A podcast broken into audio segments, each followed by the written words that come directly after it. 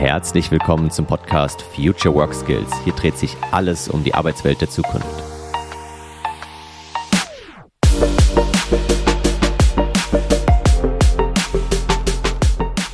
Herzlich willkommen. Ich bin Dennis Fischer und heute habe ich Marlin Wattling zu Gast.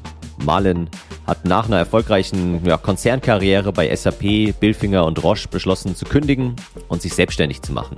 Unter anderem hat er in den letzten Jahren sogenannte Micro-Sabbaticals aufgebaut. Das sind Tiny Houses, in die man sich für wenige Tage einmieten kann, um einfach mal da völlig abgeschieden zu sich selbst zu finden oder sich mal intensiv mit einem Thema auseinanderzusetzen. Und gerade in dieser ja sehr turbulenten Zeit im Moment ist es, glaube ich, ein sehr, sehr schönes Werkzeug und kann uns allen weiterhelfen. Und deswegen wünsche ich dir jetzt ganz viel Spaß bei dem Interview und hoffentlich viele inspirierende Gedanken. Lass uns loslegen. Ja, hallo Marlin, herzlich willkommen in meinem Podcast. Hallo, hey, schön hier zu sein. Genau, ich habe gerade schon ein bisschen was über dich erzählt, aber stell dich doch gerne noch mal in eigenen Worten vor. Wer bist du? Wo kommst du her? Was machst du heute? Ja, wunderschön. Also ich bin Marlene Wattling, äh, komme aus der Nähe von Heidelberg, ähm, äh, von Hause aus Psychologe, ein paar Jahre in Konzernen verbracht, die letzten drei Jahre mit Veränderungen, äh, Change unterwegs in Unternehmen, mit Lumen Partners und was zu AI, das ich mache. Nebenher habe ich einen Event Space, heißt Tante Polly und äh, beschäftige mich gerne mit Leuten und äh, Veränderungsprozessen auch bei Leuten. Genau, und äh, hast nicht nur die, die, Dinge, die du gerade beschrieben hast, sondern weil du so ein Tausendsasser bist, hast du ähm, Micro-Sabbaticals aufgebaut. Darüber kamen wir letztendlich auch in, in Kontakt. Und ähm, bevor wir darauf eingehen, was das ist, was man halt machen kann, etc., wie kamst du auf die Idee zu Micro-Sabbaticals? Ja, also ähm, die Möglichkeit, Auszeiten zu nehmen und so weiter, das ist mir schon immer wieder über den Weg gelaufen. Äh, habe mhm. Leute beobachtet im Firmenleben, die sechs Monate nach äh, Neuseeland gegangen sind mit ihrer Familie, um sich neu zu sortieren. Ein anderer Freund hat mal eine Segeltour gemacht von ähm, Hamburg bis irgendwie äh, Afrika runter. Und es war ganz spannend, was Leute da machen. Und Micro Sabbaticals äh, ist einfach für die Leute, die nicht sechs Monate segeln können, sondern die mitten im Leben stehen und auch eine Art brauchen, sich zu sortieren oder manche Fragen zu stellen. Und äh, da kam das her. Mhm. Hast du selbst auch mal ein Sabbatical oder ein Micro-Sabbatical gemacht gehabt, bevor du das gegründet hast? Ja, also in verschiedenen Varianten. Äh, ich hatte mal eine Zeit im Ausland, die quasi eine Unterbrechung war von meinem regulären äh, Vorgehen. Und in den äh, Rollen, die ich war, vor allem die ehrenamtlichen Rollen oder die Rollen, die ich so ein bisschen nebenher gemacht habe, da habe ich tatsächlich versucht, alle sieben Jahre was einzubauen, dass ich mindestens ein paar Monate weg bin oder ein ganzes Jahr raus und das an andere übergebe, um mhm. mich so ein bisschen frei zu schaufeln. Ich war irgendwie immer im Beruf drin, aus einer kurzen Zeit. Ähm, aber ja, hilft, äh, ein bisschen Zeit zu haben, die Seele baumen zu lassen und agendafrei unterwegs zu sein. Das verflickte siebte Jahr hast du dann äh, umgangen sozusagen. Das war der Plan. Genau, ja. Okay, und äh, genau, sag mal, was sind Micro-Sabbaticals? Ähm, was, was kann man sich da so grob drunter vorstellen? Wie ich schon angedeutet habe, Sabbatical ist ja eine, eine äh, ewig alte Idee, dass man mhm. äh, Sachen ruhen lässt, dass man, ähm, also der Sabbat in jüdischer Tradition, der siebte Tag, äh, wo der Herr nicht gearbeitet hat und man quasi von der Arbeit ruhen soll. Auch das Vieh soll ruhen, also so ein eine Unterbrechung de, des Rhythmus. Mhm. Ähm, und äh, das ist das eine, was auch Amerikaner immer in Deutschland ganz cool finden. So in Amerika sind ja sonntags auch die Geschäfte auf und in Europa musste planen. Also mittlerweile mit Tankstellen und so weiter geht es, aber ähm, und dann Sabbaticals nehmen dann viele Leute nicht nur einmal die Woche, sondern quasi ähm, alle Zeitfenster, Jahre oder wie auch immer, einfach Zeit rausnehmen um Seele bauen zu lassen, genießen, aber manchmal sich auch sortieren. Und Micro-Sabbaticals sind quasi, wie gesagt, so eine zusammengestauchte Version. Äh, wir machen vier Tage als Standardprogramm, mhm. wo wir Leuten anbieten, mit einer Fragestellung oder mit, mit einer Suche oder, oder einer Konstellation zu kommen und diese vier Tage zu nehmen, also ein fokussiertes Sabbatical zum Nachdenken, zum äh, Orientieren und solche Dinge. Okay, ja, cool. Und das Ganze veranstaltet ihr in Tiny Houses, richtig? Korrekt. Äh, wir haben ein Tiny House gebaut, hier eine Konstellation in Heidelberg mit Flüchtlingen zusammen, war so ein soziales Projekt. Mhm. Und ähm, die, das Heidelberger Publikum ist äh, Tiny Häuser gewohnt. Die ganzen Studenten wohnen auf 16 Quadratmeter. Das haben wir quasi auf die Räder gestellt und in die Natur gepackt. Und ja, ist ja so ein Trend zum Minimalismus. Ja. Wir hatten das Gefühl, das passt recht gut zu dieser Idee von, von Sabbaticals. Du reduzierst um frische Perspektiven und frische Vitalität zu bekommen. Und bist halt mitten in der Natur und nicht irgendwo in der, in der Stadtwohnung. Ja. Korrekt. Setting verändern einfach, dass auch sich das Gedanken und, und der Rhythmus einfach ändert. Ne? Ja, ja, und auch so ein bisschen der Minimalismus spielt da ja auch mit rein, der Lessness-Prinzip sozusagen, nicht äh, dann noch mit Fernseher und äh, genau, sehr viel Luxus wann war so deine erste Nacht in einem Tiny House? Ich habe tatsächlich noch nie in einem Tiny House übernachtet. Ich äh, stelle es mir schon die ganze Zeit irgendwie ganz cool vor. Hatte auch schon ein, zwei gebucht, wurde dann durch Corona letztes Jahr wieder abgesagt. Mhm. Aber ich äh, kann es kaum erwarten. Wie, wie war das bei dir zum ersten Mal in so einem Tiny House? Ja, also ich äh, war mit meiner, meiner Frau zusammen für zwei Nächte äh, mhm. im Tiny House und war toll. Also sehr reduziert. Man ist so in seinem eigenen Orbit und ähm, ne, wie in Urlaub, äh, nur halt quasi mit dem Blick nach innen oder, oder ja, mit diesem natürlichen Setting, dass du geleitet wirst dazu, zu entschleunigen, also wirklich mhm. runterzukommen und, und so ein bisschen reflektiver Modus. Wir waren auch im November, da war so mystische Novemberstimmung. Okay. Hat natürlich schön dazu gepasst. Ja, das glaube ich. Könntest du dir mal vorstellen, irgendwann mal in einem Tiny House zu wohnen auch? Also wirklich voll? Ähm, nee, also ich wohne in einem nicht wahnsinnig großen Haus und das ist so mhm. unser Minimalismus. Wir haben uns äh, festgelegt und, und wohnen dort. Ähm, ich glaube, ansonsten ist es schon, es ist schon sehr reduziert und äh, braucht schon viele, viele Kompromisse oder viele Entscheidungen, ähm, die ich glaube ich im Moment noch nicht so unterbringen könnte. Naja, und viel Verzicht wahrscheinlich, weil man ja echt, ich meine, wie groß ist so ein Tiny House? 50 Quadratmeter oder so? Oder? Nein, nein, weniger. Also wie gesagt, 16, 18 Quadratmeter. Okay. Äh, wir haben eine Dusche, Toilette und, und Küche drin, das ist total schön. Aber ich meine, eine witzige, witzige Beobachtung, meine Frau wollte dann die Küche reduzieren, weil dort konnte man, kann man mit weniger leben, ist heimgekommen, hat den Toaster weggeräumt, weil sie gesagt hat, brauchen wir nicht, können wir mit der Pfanne machen. Ja. Und die Kids sind auf Revolte gegangen, haben gesagt, ey, to ohne Toast ist unser Leben nur halb so viel wert. Toaster muss wieder her. Und das ist das praktische Problem dann, ne? man gewöhnt sich an viel. Ja. Reduzieren ist als Idee leichter als als Realität. Ne? Ja, total, das stimmt, ja. Ja, aber spannend, genau. Lass uns nochmal, also Micro-Sabbaticals haben wir verstanden, kurze Auszeit, vier Tage, gleichzeitig das Ganze in einem Tiny House, damit man wirklich auch reduziert und, und minimalistisch lebt. Und jetzt habt ihr auf eurer ähm, Seite microsabbatical.doric.io Musst du mich auch nochmal abholen, wo kommt der Link her oder wo kommt die URL her, sag ich mal? Ja, Doric ist einfach so ein Bilder, aber microsabbatical.de funktioniert auch. Ah, okay. Dann wurde ich da nur weitergeleitet. genau, und ihr habt vier Angebote, ähm, die ich ganz cool finde, so von der Übersicht, wo ich mal kurz mit dir eintauchen will, nämlich Denkzeit, Monk Mode, Schattenarbeit und Selbstfindung. Gehen wir es mal durch. Was ist Denkzeit? Was kann man sich darunter vorstellen? Denkzeit ist quasi eine, eine fokussierte Zeit auf eine intellektuelle oder inhaltliche Frage. Ja, mhm. also ich will mich mit etwas beschäftigen, zum Beispiel künstliche Intelligenz war für mich letztes Jahr ein großes Thema. Ich wollte mal durchsteigen. Was ist es? Was sind die Trends? Was passiert da? Äh, es ist inspiriert. Äh, Bill Gates macht es seit 20 Jahren. Stimmt, 97 genau. ist er weggegangen, seine Hütte dabei bei ähm, Washington und hat ja. äh, quasi das Internet-Title äh, Wave Memo rausgegeben, hat sich ins Internet reingelesen, hat gesehen, okay, es wird alles verändern. Und so in unserer heutigen Welt, manchmal müssen wir Dinge auch ein bisschen tiefer durchdringen und nicht nur mhm. fragmentiert oder mal hier oder da uns rumklicken. Und Denkzeit soll das ermöglichen, also sich inhaltlich aus verschiedenen Perspektiven, Papers, äh, Research, auch äh, Videos oder was auch immer mit dem Thema zu beschäftigen. Ja, sehr gut. Das passt perfekt zu meinem, einem meiner neuen Skills, nämlich komplexe Probleme lösen. Hm. Also sich wirklich mal mit so einem Thema zu beschäftigen. Und ja, ich glaube, genau, es könnte kein besseres Vorbild da geben, auch als, als Bill Gates. Machst du das auch ab und zu im Jahr, dass du dir wirklich dann, zweiter, du hast gesagt, jetzt KI war so das letzte, oder? Gab es danach noch irgendwas, wo du dich wirklich mal zwei, drei Tage intensiv mit dem Thema beschäftigt hast? Ähm, nicht ganz so tief. Ich habe schon immer wieder Themen, wo ich mal weggehe zum Denken oder zum Researchen. Mhm. Äh, zwei, drei Tage, ähm, also KI hat mich ein bisschen länger gebraucht. Äh, zwei, drei Tage passiert ab und zu mal in einer gewissen Konstellation. Ähm, aber ich habe so eine fortwährende Liste mit Fragen, die ich kompliziert finde und die ich mhm. dann ab und zu, wenn ich mal wirklich so ein bisschen Platz im Kalender habe, versuche von verschiedenen Seiten zu beleuchten und mir eine Meinung zu bilden dazu. Ja. Ja, super schön. Also ich gut, ich habe es jetzt mir so ein bisschen äh, quasi in meinen Alltag reingeholt durch mein letztes Buch, was ich jetzt äh, schreiben durfte.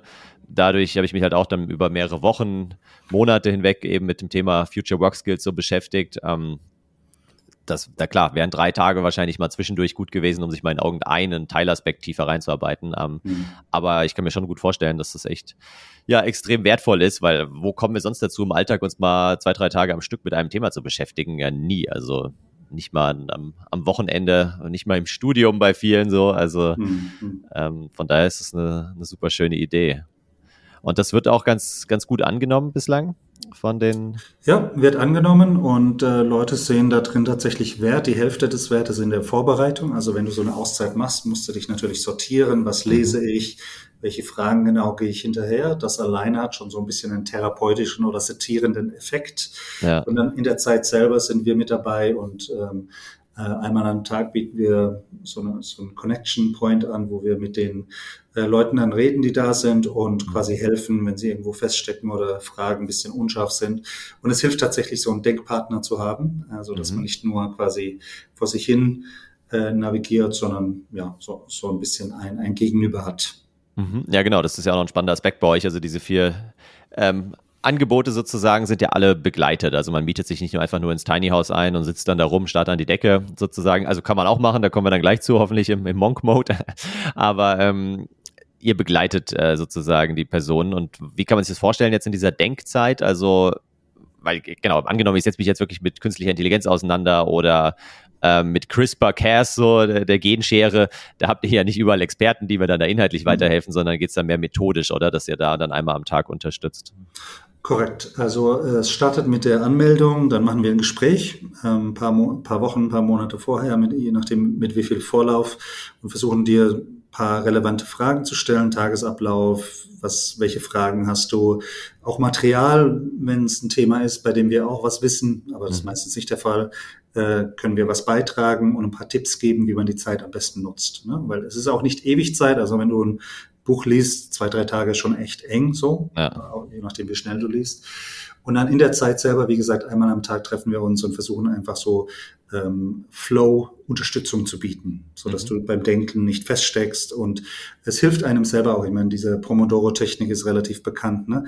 Ja. Also auch Dinge runterzubrechen und nicht nur das Denken äh, wie ein Fluss dahin ziehen zu lassen, weil das dann dich dann manchmal auch in Wege führst, wo du merkst, ich verbrenne hier wahnsinnig viel Zeit und komme nicht weiter, sondern so ein paar, paar Leitplanken oder so ein paar, paar Feedbacks zu geben. Ja, cool, auch die richtigen Fragen zu stellen und dann Genau, Pomodoro-Technik eben, das in einzelne Zeitblöcke auch aufzuteilen sozusagen. Zum Beispiel so, genau, Bewegung oder manchmal auch so, so ähm, Canvases zur Verfügung zu stellen. Mhm. Ne? Also wie machst du, machst du dann Wissenscapture und, und Sortierung und, und vor allem, wie gehst du eigentlich deinen Fragen nach? Bei diesen Dingen sind ja die persönlichen Fragen die relevantesten. Ja. Und je, je besser, schärfer und, und, und markanter diese sind, desto mehr kriegst du auch raus. Mhm. Haben schon Leute verlängert, die gesagt haben, hey, vier Tage, ich bin mit dem Buch noch nicht durch, ich muss noch mal vier Tage dranhängen? Äh, wir hatten Leute, eine Person, die verlängert hat. Ähm, meistens sind wir relativ ausgebucht, sodass es okay. gar nicht äh, ganz so möglich ist. Aber ja, ähm, es, man kommt schon in so einen Rhythmus rein, der, der, ja, der, wie soll man sagen, erleuchtend ist zu mystisch wahrscheinlich, aber der schön ist und äh, wo mhm. man das Gefühl hat, ich mache hier auch äh, gute Arbeit für mich und, und für mein inneres Leben und so. Ja. Äh, auch so ein bisschen äh, wie soll ich sagen, fast süchtig macht wahrscheinlich, ja. Wenn man sagt, hey krass, irgendwie, ich habe jetzt vier Tage nicht in Instagram geschaut und die Welt dreht sich trotzdem weiter und dafür habe ich jetzt irgendwie ein Thema ziemlich tief durchdrungen und was gibt's da noch alles so? Also, ja, stelle ich ja. mir gut vor. Gehen wir mal zum zweiten Punkt. Monk Mode, der Mönchsmodus. Was hat's damit auf sich? Was kann man sich darunter vorstellen? Münzmodus ist eine extrem Projektfokussierung. Also mhm. anstatt zu lernen, bist du eher im produzierenden Modus. Also du versuchst was herzustellen, sei es ein Buch zu schreiben, ähm, äh, dein, dein, ähm, dein Nachlass äh, zu, zu formulieren, mhm. äh, was auch immer. Ne? Ähm, im Prinzip wie damals bei der Studienarbeit, die, die zwei Tage vor Abgabe der Arbeit. Du, du alles muss jetzt. Ne? Und äh, die, die, die Mönchsanalogie kommt daher, dass man äh, extrem reduziert. Also man lebt für ein Ziel, wie der Mönch äh, fürs Gebet lebt oder Gebeten und Arbeiten. So äh, sagt man, man nimmt nur eine Sache mit. Das heißt, wir mhm. bieten das Essen, so dass du dich um nichts kümmern musst, so Full Service. Ah, cool. Äh, und du, die, die, der Vorschlag ist, du stehst früh auf äh, machst ein bisschen Sport, äh, kein Alkohol, kein Zucker, kein Handy, kein Sex ähm, und so weiter, so dass du voll dedicated für vier Tage durchrocken kannst. Ah, cool. Und äh, manchmal eben, du kennst auch das natürlich mit Deep Work und so weiter, manchmal kommst du zu Ergebnissen einfach nur, wenn du eine gewisse Tiefe hast und eine gewisse Anlaufzeit äh, und ja. das ist, was Monk Mode herstellen soll für dich. Okay, aber dann also wirklich genau weniger konsumieren, sondern eher produzieren und wie du schon sagst, dann Dinge ins Leben bringen, wobei ich mir es trotzdem, also ich meine, Deep Work, ja, habe ich gelesen, genau, und, und habe mich auch damit beschäftigt, aber er schreibt ja auch in dem Buch, hey, mehr als vier, fünf Stunden am Tag kann ich gar nicht wirklich produktiv, also richtig hochkonzentriert produktiv irgendwie arbeiten und danach mache ich dann halt entweder Pause oder frei oder kümmere mich halt um Shallow Work, so in dem Unterschied wie schafft ihr das oder schaffen das die Leute dann wirklich da irgendwie sechs, sieben, acht Stunden am Tag voll konzentriert zu sein? Oder habt ihr dann auch wieder da so ein bisschen Coaching-Ansätze, bringt sie mal kurz raus und, und helft ihnen irgendwie? Nein, wir geben ihnen nur ein paar Tipps mit. Also wir überprüfen das nicht, von daher weiß ich es ehrlicherweise nicht ganz genau. Mhm. Die Leute sind da auch jetzt nicht mit externen groß beschäftigt, weil das ist ja genau die, die, der Hintergrund. Ja. Ähm, mein Gefühl ist schon, dass die Leute ein bisschen mehr machen als wahrscheinlich vier, fünf Stunden am Tag. Ähm, mhm du hast ja in solchen, äh, solchen äh, Studien oder, oder Extremarbeitsaspekten auch verschiedene Aspekte, die zusammenkommen müssen. Und manchmal ist es der Wechsel des Modus, du schreibst, dann liest du wieder was. Ähm, also dann auch so körperliche Bewegungen, mal spazieren gehen oder irgendwie was machen. Ich meine, die Mönche haben auch dieses Problem. Die ganze Zeit beten klappt auch nicht. Man muss zwischendurch mal einen Gatten jäten oder irgendwie sowas machen. Ja, also ja.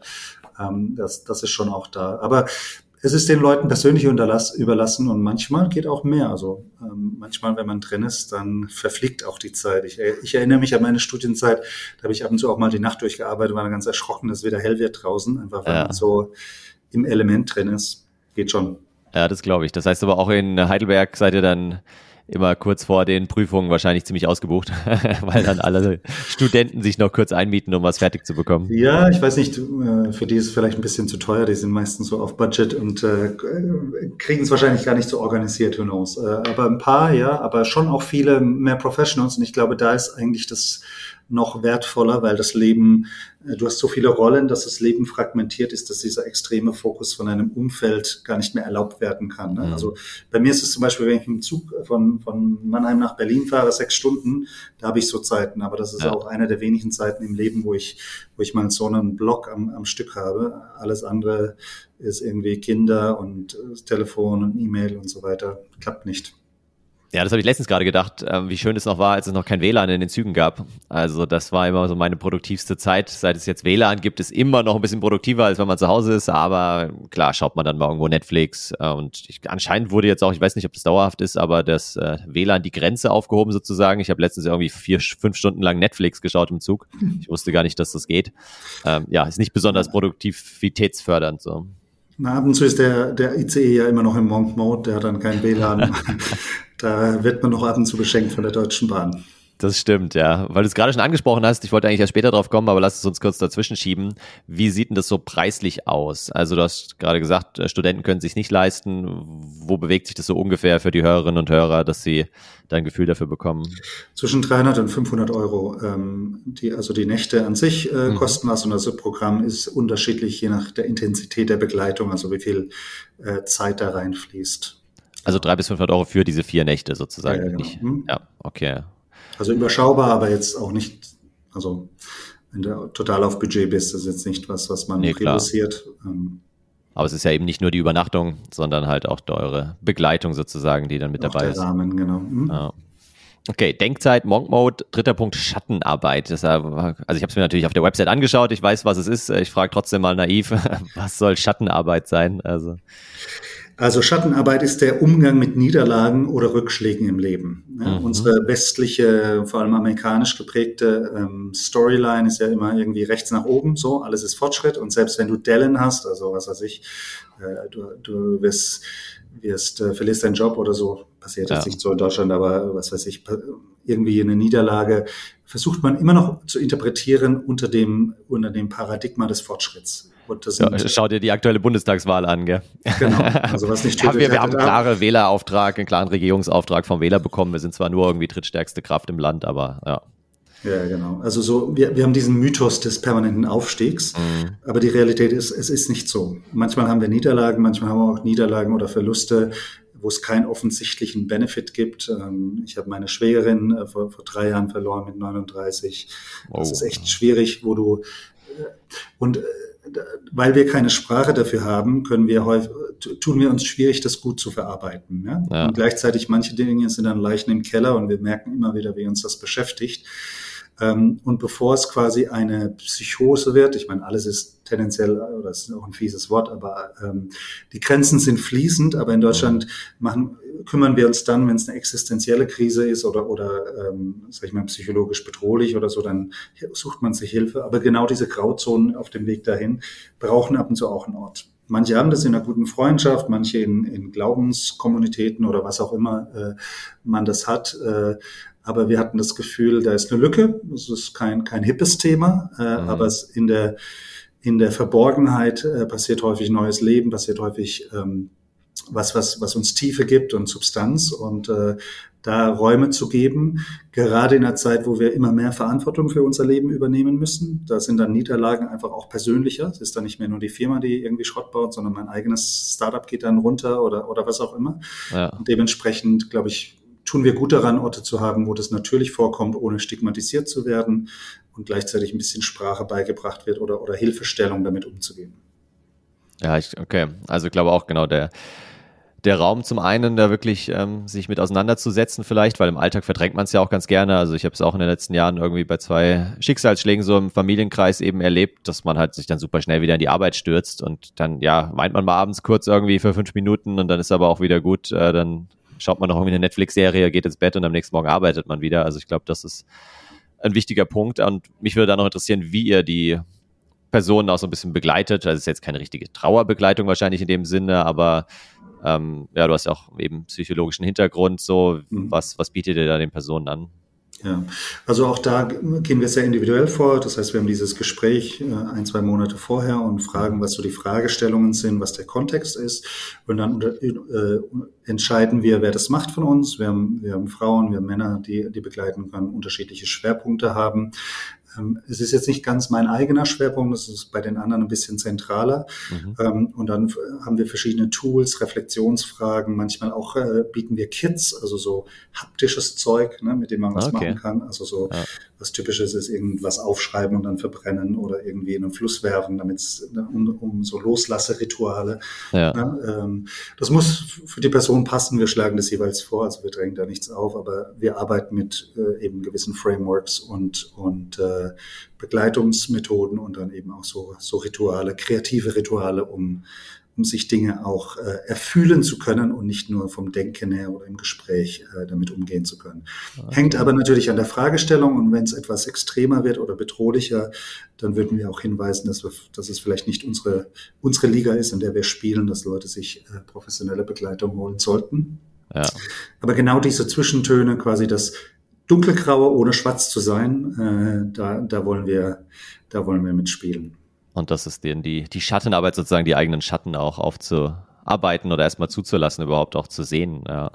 Ich glaube, eine, man, man sagt, ja. unter jedem Baum ist die, die, gleiche Größe, die der Baum ist, ist er unter der Erde. Ne? Und das mhm. vergisst man immer. Man sagt so, Wurzeln sind wichtig und so weiter, aber das, was im Dreck passiert, im Verborgenen, im Dunklen, ja. ähm, das braucht Platz und, und davon wird auch die Höhe des Baumes irgendwie mit beeinflusst. Und ich denke, ähm, gerade wenn man erfolgreich ist, tendiert man dazu, den Erfolg zu nutzen als Droge oder als, als Forward-Momentum und viele Dinge ja. einfach zu, zu speichern. Ich habe das öfter erlebt, wenn dann Leute quasi aus dem Beruf ausgestiegen sind oder so einen Shift hatten, dass die für eine Weile eine Depression hatten oder beim Abschied also tierisch berührt waren, weil all diese, diese Sachen hochkamen. Und ähm, ist auch okay, kann man gerne so machen. Aber es ist auch ein Platz dazu, diese Tiefe im, im, im Übergang mit, mit zuzulassen und irgendwie Wege zu finden, das, das zu integrieren. Ja.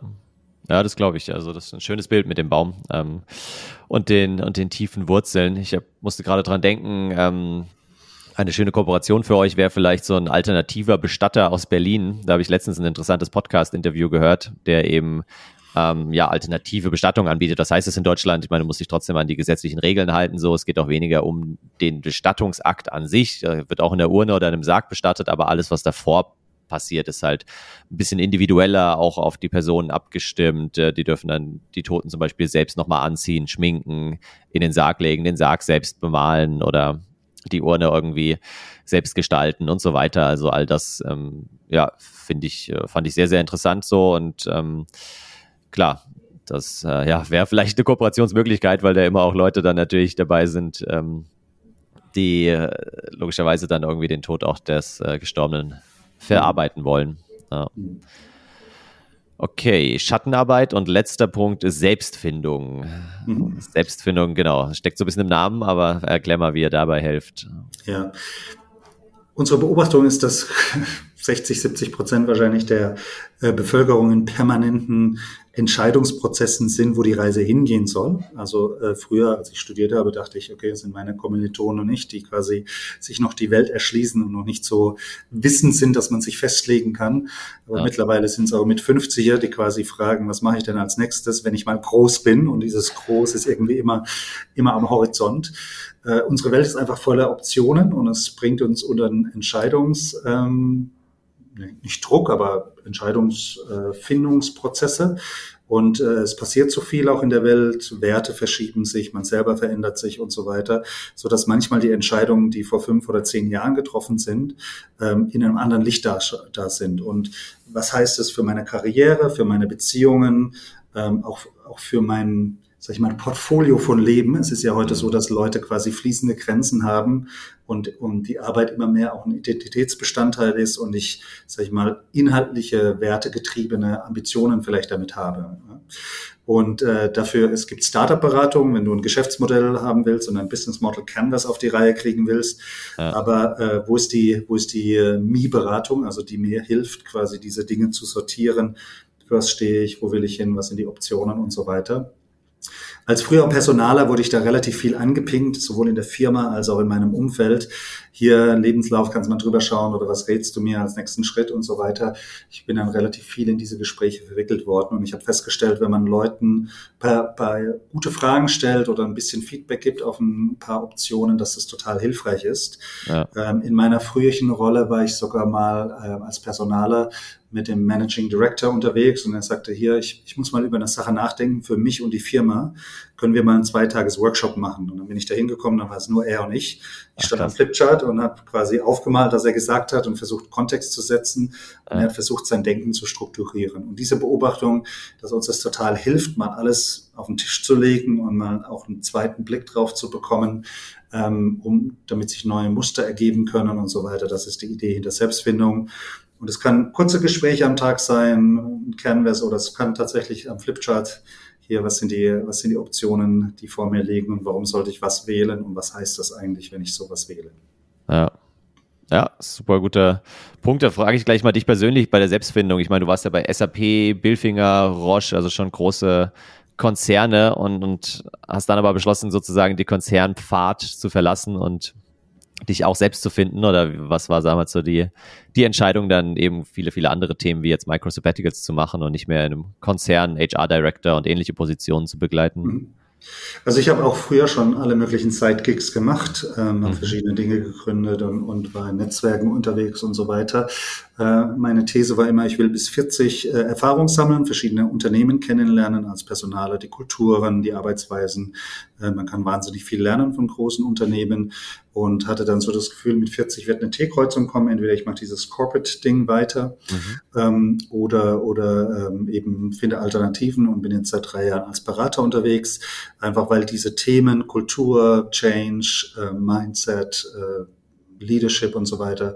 Fast die ganze Welt beschäftigt sich damit und ich hatte das Gefühl, dass meine Erfahrung hier relevant sein kann und ich Firmen und Individuen helfen kann, da unterwegs zu sein. Und ich liebe die, die Selbstbestimmung, die das äh, Freelancer-Dasein mit sich bringt. Ähm, im, Im Corporate-Kontext ist man da, da noch sehr eingebunden und sehr fragmentiert unterwegs. Also lange Prozesse, aber immer nur hier, hier mal eine halbe Stunde, da mal ein halber Tag, wenn es gut läuft. Ähm, und ich liebe auch diesen Fokus hier und da Dinge deep worken zu können und ja. nebenher dann so Projektchen zu machen, die auch äh, die Seele nähren. Ja, spannend. Also ich war gerade am Wochenende in, in Italien und äh, habe da einige interessante Leute getroffen, unter anderem einen Bekannten von mir, der im Piemont jetzt so eine Workation Village aufbaut, also mhm. wo man dann zusammenkommt und eben auch dort arbeitet. Ähm, Im Moment sind eher noch Solopreneure, Freelancer, kleine Startups, die da hinkommen, aber wir haben halt auch so ein bisschen gebrainstormt, hey, wie kann man das großen Unternehmen wie Billfinger, wie Roche und anderen vielleicht auch irgendwie zur Verfügung stellen, sind die überhaupt dafür Geld auszugeben? Sagt da nicht die Controlling-Abteilung, ja, Workation, ich glaube, sagt, also für Work zahlen wir noch, aber für, für den Vacation-Teil zahlen wir nichts mehr so. Hast du mal überlegt, auch die Micro-Sabbaticals sozusagen ähm, in, in große Unternehmen reinzubringen? Weil ich meine, wie du schon sagst, ja, das geht CEOs vielleicht so, ähm, aber das geht sicherlich auch anderen Personen so, die, die einfach mal zwei, drei Tage gerne raus wollen, ähm, um ein bisschen Zeit zum Nachdenken brauchen. Die Frage ist halt, also die ich mir stelle, sind die Unternehmen da schon bereit für? Wären die auch bereit dafür Geld zu zahlen oder was muss passieren, dass sie das machen? Also könnte mir gut vorstellen, dass Unternehmen äh, sowas als interessantes Angebot äh, wahrnehmen. Ähm, Mental Wellbeing und so, ne? also Burnout und solche Themen, das ist ja schon in Unternehmen der Fall. Und ab und zu schickt man Leute ja auch quasi in eine Selbstfindung, das nennt man dann Coaching oder äh, quasi eine Schulung zu gewissen ja. Themen geht ja schon alles in die Richtung und sie geben ja auch Geld dafür aus und für die ist dann, sagen wir, der Price Point kein, kein Problem. Ich glaube, wir sind jetzt einfach nicht so groß, dass wir da irgendwelche Corporate Partner bräuchten. Das würde, würde komplett unseren Rahmen sprengen. Ja. Ähm, aber natürlich, klar, ähm, das ist schon ein Teil der Zielgruppe, äh, Professionals, die im Leben stehen und die, die quasi ähm, äh, wo das höchste Gut Zeit ist. Also es gibt, ja. es gibt so dieses Dilemma, ne? Früh im Leben hast du Zeit, aber kein Geld. Dann hast du jemanden Geld, aber keine Zeit. Äh, und später hast du Zeit und Geld, aber keine Energie mehr. So und ja. irgendwie dieses Optimum dann mitten im Leben mal zu, zu finden, ist schon ganz schön. Ja, definitiv. Ja. Ja, genau, das bringt mich auch so ein bisschen zur nächsten Frage, eben dieses Thema, ähm, ihr seid noch nicht groß genug, was ist denn so deine Vision mit, mit den Micro-Sabbaticals? Ähm, Business, also genau, habt jetzt zwei Spaces, glaube ich, ein Tiny House ähm, und dann noch in Berlin ein, ein Schiff auf der Spree. Genau. Ähm, wo siehst du das irgendwie in fünf bis zehn Jahren, das Thema? Ach, es ist jetzt nicht primär ähm, skalierungsgetrieben. Wir würden gerne multiplizieren an verschiedene Orte, brauchen dann natürlich Partner, ähm, die das inhaltlich mittragen und, und gerne machen. Äh, ich glaube, die größte, der größte Challenge ist die Infrastruktur. Tiny Houses in Deutschland mhm. ist sehr, sehr schwierig zu realisieren. Das ist auch der Vorteil an dem einen, das wir haben, äh, aber das ist nicht leicht abzubilden. Und ich persönlich kann mir das jetzt nicht auf einem Campingplatz vorstellen, also ein Tiny House Village oder so. Ne, Auch mit so lauter so Gartenzwergen davor stelle ich mir super vor, ja. genau. Ja, das macht man dann 20 Prozent billiger. Nee, aber das passt eigentlich vom Setting nicht so ganz. Von nee. daher, ähm, wir sind auf der Suche, wenn, wenn wir vielleicht 10, 20 Orte hätten, wäre schön. Ähm, mhm. Können mir auch vorstellen, dass es sich eignet, vielleicht in Orten wie Portugal oder so. Ich wäre auch äh, wäre auch äh, relativ sicher, dass Leute bereit sind, dafür zu reisen, an so quasi magische Orte und so. Ja. Ähm, wie du sagst, Workation ist quasi so eine fließende Grenze auch mit diesem Konzept, ne? Also, dass du Orte suchst, die äh, zu dir sprechen und die gewisse Dinge in dir auslösen. Wir haben halt dieses Minimalismus-Thema genommen und gesagt, wir wollen es eigentlich nur in dieser Kombination machen. Ja. Ja, ich meine, am Ende habe ich vorhin irgendwie drüber nachgedacht, so als ich mich auf unser Gespräch auch ein bisschen vorbereitet habe, könntet ihr eigentlich auch eine Plattform anbieten sozusagen, weil solche Tiny Houses, kleine, coole Apartments, also ich war auch schon auf Kreta irgendwo in einem mega schönen Location, auch sehr, sehr minimalistisch eingerichtet. Also diese Orte gibt's ja auch schon so ein bisschen weltweit.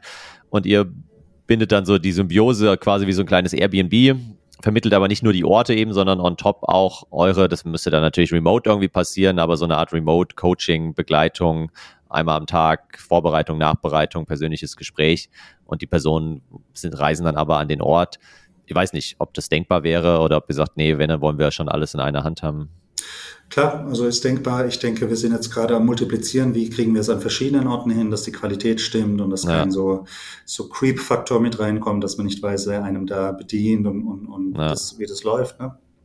Ähm, ich glaube, so richtig mega groß äh, haben wir nicht vor, das aufzuziehen, aber ein paar Schritte zu gehen auf jeden Fall. Und wenn wir Partner finden oder, oder äh, andere, die daran interessiert sind, sind wir immer offen, offen zu reden. Aber es ja. ist, es ist, wie gesagt, so ein bisschen ein, ein Sidekick-Leidenschaftsprojekt. Das Kommerzielle ist jetzt nicht die Haupttriebfeder. Ähm, auch gar nicht so der Impact. Einfach, wir hatten Bock drauf, das zu machen und dachten, da gibt's ja. einen, gibt's einen Bedarf und das ist jetzt so und dann, dann schauen wir mal, wo die Reise hingeht. Ja, auf jeden Fall gibt es dann Bedarf, das glaube ich auch. Also jetzt nochmal ganz konkret, genau, du hast schon gesagt, Partner sucht dir, wobei können jetzt Hörerinnen und Hörer konkret helfen, wenn jemand sagt, hey, das Thema interessiert mich oder ich habe da vielleicht einen Kontakt oder ich habe selbst irgendwie mehr Geld als Zeit im Moment, würde da auch irgendwo, äh, weiß nicht, investieren oder Kontakte herstellen. Also genau, was braucht ihr so konkret? Wo könnten da vielleicht die, die Leute helfen? Also das, der, größte limitierende Faktor im Moment wären Orte. Also wenn wir mhm. Orte, wenn jemand Orte kennt, äh, wo Tiny Houses oder Tiny House ähnliche Settings passiert, ein Häuschen im Weinberg oder sonst irgendwie was, äh, ja. ein Schiff noch, ähm, das wäre sicherlich spannend. Ähm, ich glaube, Leute, die bereit sind zu coachen und zu begleiten, gibt's eher ein paar so, aber mhm. auch da, wenn jemand solche Themen auf dem Herz hat, äh, es wäre auch spannend zu reden. Ansonsten einfach mal vorbeikommen, sich äh, das mit anschauen und äh, manchmal braucht man das, das Wehrglück im Leben, also dass man sich kennt und äh, von da weiternimmt, äh, wie, wie die Reise dann geht. Ja, das stimmt. Und ja, genau, das würde mich jetzt persönlich auch nochmal interessieren, wenn du sagst, Orte sind so schwer zu finden. Was ist da in Deutschland so das Thema? Das ist alles, kann das nicht einfach auf einem privaten Grundstück stehen? Da muss man halt oder genau, muss man wahrscheinlich an was Abwasser und, und Grundsteuer und keine Ahnung, oder was sind so die Hauptthemen? Genau, also für Tiny Houses hast, brauchst du eine Baugenehmigung eigentlich und im Außenbereich kriegst du die fast nie. Ach, krass.